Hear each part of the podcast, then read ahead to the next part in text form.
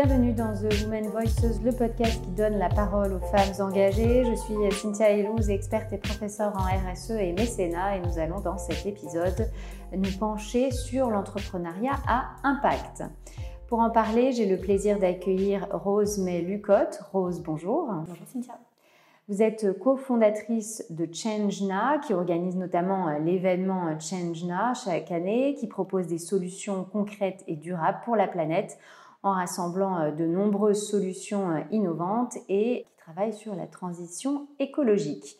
Rose, comment définiriez-vous l'entrepreneuriat à impact? Alors, euh, la particularité des entreprises de l'impact, c'est qu'elles mettent leur mission, une mission d'impact positif pour la planète, au cœur de leur modèle. Et, je dirais du coup, le profit n'est pas la fin en soi de l'entreprise, mais un moyen pour atteindre cette mission trouver un modèle économique viable pour euh, décupler son impact euh, in fine et euh, apporter un service qui va être une réponse à un problème environnemental ou social majeur. Alors depuis 4 ans, ChangeNA est un événement qui rassemble ces entrepreneurs sociaux venus du monde entier. Comment évolue cette tendance?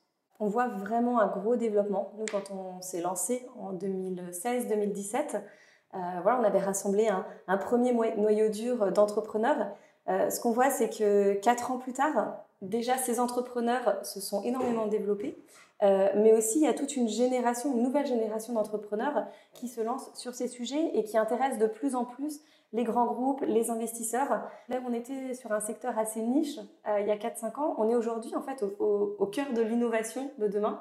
Les investisseurs et les groupes s'en rendent compte aussi. Euh, et pour donner un exemple, en, 2017, pour notre première édition, les, investisseurs qui étaient présents étaient euh, exclusivement des, investisseurs de l'impact. Euh, aujourd'hui, à ChangeNow, on a des investisseurs, là on a eu près de 800 investisseurs présents sur la dernière édition, donc, et avec un spectre d'investissement et de thématiques qui est très très large. Alors, est-ce que justement vous pouvez nous donner des exemples marquants d'innovation à impact qui étaient représentés au dernier ChangeNow Summit? On a des solutions qui viennent vraiment de, plein de verticales. Donc, euh, je vais juste en sélectionner, euh, te dire quelques, idées hein, euh, assez emblématiques aussi des solutions qu'on a mises en avant. je pense notamment à la solution Planet Care, qui est une solution slovène basée maintenant en Angleterre et qui fait des filtres à microparticules de plastique pour les machines à laver. Et ça, c'est un vrai sujet. Il faut savoir qu'à chaque cycle de lavage, comme on a des vêtements en partie synthétiques, on émet en fait des microparticules de plastique qui partent après dans les égouts et dans les océans. Et ça, c'est irrécupérable une fois que c'est sorti de, euh, la machine à laver. Et, on n'avait pas de solution pour ce problème. Et donc, on a cette société, Planet Care, qui a développé ces, filtres. Euh, et lors du sommet, on a organisé une rencontre entre cette solution et le ministère de la Transition écologique, qui a donné lieu, quelques semaines plus tard, à un nouvel article de loi euh, dans la loi économie circulaire comme quoi, à partir de 2025, maintenant, toutes les machines à laver euh, vendues en France devaient être équipées de ce type de filtre. Donc voilà, ça c'est un, à la fois un exemple de solution euh, qu'on accompagne depuis trois ans euh, et, où on voit en fait l'impact qu'on peut avoir à travers, notre événement. Il y a plein d'autres solutions et, des solutions qu'on suit dans la durée, notamment Plastique Odyssée, qui fait de la récupération de plastique dans les océans, sensibilisation aussi un peu dans le monde entier sur euh, l'utilisation euh, qu'on peut faire, la transformation de ces plastiques. on a une solution ePli, qui est plus récente, qui fait notamment des packaging pour les colis. Vous voyez, des packaging réutilisables pour qu'on arrête d'avoir des cartons à usage unique, mais qu'on ait un système de colis qu'on peut après renvoyer dans un format compact et qui puisse être réutilisé. Quelle place les femmes peuvent-elles jouer dans ce nouveau euh, business for good? Vous avez des exemples également? Euh, bah, Par exemple, la société Ipli est portée par une femme. Euh, on a aussi une société qui est, très connue, enfin de plus en plus connue, Too Good To Go ou encore Yuka, qui sont portées par des femmes. en fait, d'une manière générale, on, se rend compte qu'on est sur un secteur qui est assez mixte, même qui est, vraiment mixte, où on a, nous, dans le sommet, une, égalité vraiment de représentativité euh, homme-femme qui s'est fait presque naturellement euh, dès les premières éditions. Euh, donc voilà, on, est sur un sujet qui est porté de manière beaucoup plus égalitaire que certains secteurs. Et, et c'est une tendance du coup qui est hyper positive parce que voilà, on sent que c'est ce sont des sociétés qui façonnent le monde de demain, qui sont considérées maintenant vraiment comme étant au cœur de l'innovation. C'est très encourageant de voir que c'est les innovations et la société de demain est construite de manière égalitaire par, des hommes et par des femmes. Alors, euh, votre succès fait que les échos ont pris euh, récemment une participation euh, dans votre organisation. Comment ça s'est fait cette collaboration? Nous, c'était, il y avait un enjeu déjà de levée de fonds à la troisième année avec l'ampleur que prenait l'événement où on est passé de Station F au Grand Palais. On est passé d'un 1500 m carrés à 15 000 m carrés. on savait que ça allait être un enjeu nous, pour accompagner notre croissance de faire une levée de fonds. donc, on s'est rapproché à la fois de, de fonds d'investissement euh, mais aussi, euh, on a eu des discussions assez approfondies avec le groupe Les Échos. Et là, on s'est rendu compte qu'au-delà de notre besoin de lever de fonds, on pouvait créer des vraies synergies euh, de visibilité médiatique, de contenu, d'activité. Et donc, c'est aussi, c'est ça qui a orienté aussi notre choix. Et voilà, aujourd'hui, on a les échos jouent aussi un rôle amplificateur de, de notre action et des messages qu'on porte. Et vous l'avez dit, l'événement a pris justement de l'ampleur. Le nombre de visiteurs est passé de ah, on est passé de, de 2000 pour la première édition, ce qui était déjà bien, ce qui était déjà très bien pour une première édition, et on savait qu'il fallait commencer avec un certain niveau. Euh, puis 6000 la deuxième édition, euh, 28 000 au Grand Palais, et là, sur la version digitale de cette année, on était à 55 000 participants. D'accord. Et vous avez l'impression que c'est important aujourd'hui pour ces entreprises d'être présentes sur ce secteur de l'impact? Ah, mais enfin, maintenant, c'est, je pense que c'est devenu crucial et qu'il y a une prise de conscience qui s'est faite, euh, même si euh, parfois c'est une transition qui va, être, euh, qui va prendre du temps, et, ça c'est aussi lié au secteur d'activité. mais on voit, une, prise de conscience vraiment majeure et, que ces sujets ne sont, sont de moins en moins traités en annexe, mais de plus en plus considérés comme étant au cœur de la stratégie et de l'innovation des grands groupes.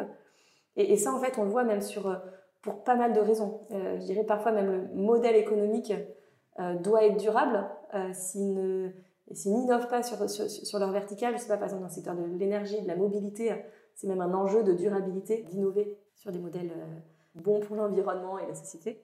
Mais il y a aussi d'autres raisons d'un point de vue marché. En fait, maintenant, la demande, le, public est de plus en plus sensibilisé à ces sujets et ne, et pas être impliqué sérieusement sur ces thématiques euh, peut être nuisible pour, pour les entreprises. Euh, pareil pour les investisseurs.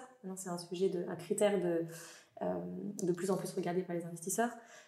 Et puis même aussi à l'interne, au niveau des entreprises, c'est une demande aussi de plus en plus forte des collaborateurs de sentir qu'ils sont dans une entreprise qui, qui, a un sens et de donner du sens en fait à, leur métier et, d'être fier en fait de, la finalité de ce pour quoi ils travaillent.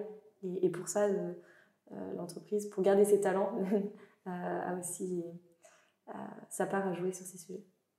Et vos partenaires économiques vous ont suivi euh, très rapidement ou est-ce que ça s'est fait euh, progressivement? Alors ça s'est fait progressivement, déjà parce qu'un événement doit se faire connaître et, donc il faut faire nos preuves. maintenant on a des partenaires historiques qui nous suivent depuis le début, notamment Kering, Citeo, Clarins, qui sont des groupes qui sont engagés historiquement et du coup qui ont euh, directement euh, voulu accompagner nos messages. Et vous travaillez comment avec eux sur euh, les solutions qu'ils proposent? Vous les regardez Vous donnez éventuellement un certain nombre de, contacts avec d'autres entrepreneurs? Comment ça fonctionne? Oui, en fait, ça dépend. il y a vraiment, on a vraiment un rôle de conseil aussi avez des entreprises pour évaluer quels sont leurs enjeux. On n'arrive pas avec un pack de visibilité, branding pendant l'événement et c'est même pas du tout l'esprit on est sur un, sur un sommet qui se veut porter euh, solution plus que euh, image. Euh, donc avec eux, on va vraiment parler actions concrètes, qu'est-ce qu'ils font, comment nous, on peut, soit en termes en effet de, visibilité, montrer des best practices, donc, donc sur scène ou des solutions qu'on expose, mais il y a aussi vraiment un gros travail d'identification des solutions qui pourraient les aider. Et donc ça, c'est pas du tout une partie visible de l'accompagnement qu'on fait avec eux, mais c'est des, des, mises en relation avec des solutions, euh, on a aussi des... Par exemple, Clarins, l'an dernier au Grand Palais, euh, nous avait demandé d'identifier les solutions qu'ils allaient financer, qu'ils allaient soutenir en fait, euh, pour être mises en avant à Change Now. donc, ils ne sont pas forcément des solutions issues, eux, de leur scope, mais qui veulent soutenir qui, veulent mettre en avant à Change Now. Ça veut dire que ce n'était pas forcément des solutions, en l'occurrence du groupe, autour de la cosmétique, etc. Ça pouvait être des choses un peu plus. C'est beaucoup. Ils sont beaucoup sur la biodiversité, mm-hmm. et donc c'était, on leur a proposé un un certain nombre de solutions et, leur action était de soutenir leur présence parce qu'ils savent que la présence à, l'événement va accélérer ces solutions.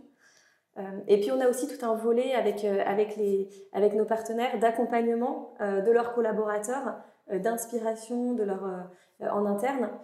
et cette année notamment, on a mis en place des Learning Expeditions où on avait parfois 100, 200 collaborateurs qui étaient réunis en live pendant une heure et demie et, à qui on présentait à la fois, à la fois le sommet, l'impact et un certain nombre de solutions avec lesquelles ils pouvaient échanger en direct et qui étaient euh, qu'on avait ciblées comme étant pertinentes eux pour, euh, par rapport à leurs enjeux. On a vraiment un rôle de, euh, de connexion. Et justement, quels sont les projets sur lesquels vous, vous, travaillez pour les éditions à venir? Alors, notre mission, nous, c'est d'arriver à accélérer le secteur de l'impact et accélérer la transition chez les différentes parties prenantes. Donc, le sommet est vraiment axé solutions, porteurs de projets, entreprises. Euh, là, on lance en septembre prochain une autre action qui vise à sensibiliser les écoles et à vraiment impliquer davantage euh, les écoles et les organismes de formation sur les sujets d'impact en lançant le premier classement des universités et écoles pour changer le monde, euh, pour que désormais ces critères de formation à la transition soient au cœur des classements déjà d'une part parce que c'est hyper important pour les écoles euh, et, que ça permette d'orienter euh, les étudiants dans leur bon choix de, de, formation puis de carrière.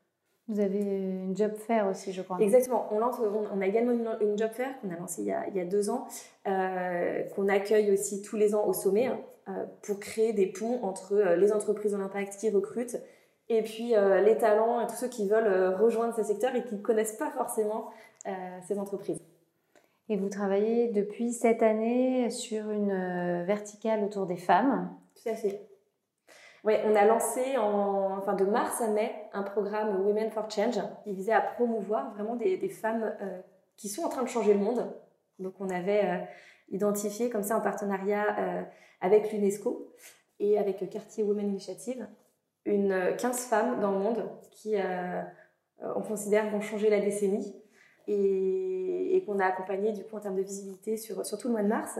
Euh, et puis après, on a, on aussi des temps forts du coup euh, d'inspiration sur euh, le rôle des femmes dans, dans la société de demain. Rosemée Lucotte, merci beaucoup de vos explications qui donneront, j'espère, aux auditeurs et auditrices l'envie de se lancer dans ce nouveau type d'entrepreneuriat durable pour la planète. The Woman Voices est le podcast qui laisse la parole à des femmes inspirantes, vous l'avez entendu. Vous pouvez nous retrouver sur Apple Podcasts, Spotify et toutes les plateformes. N'hésitez pas à vous abonner et à nous laisser des étoiles. À très bientôt.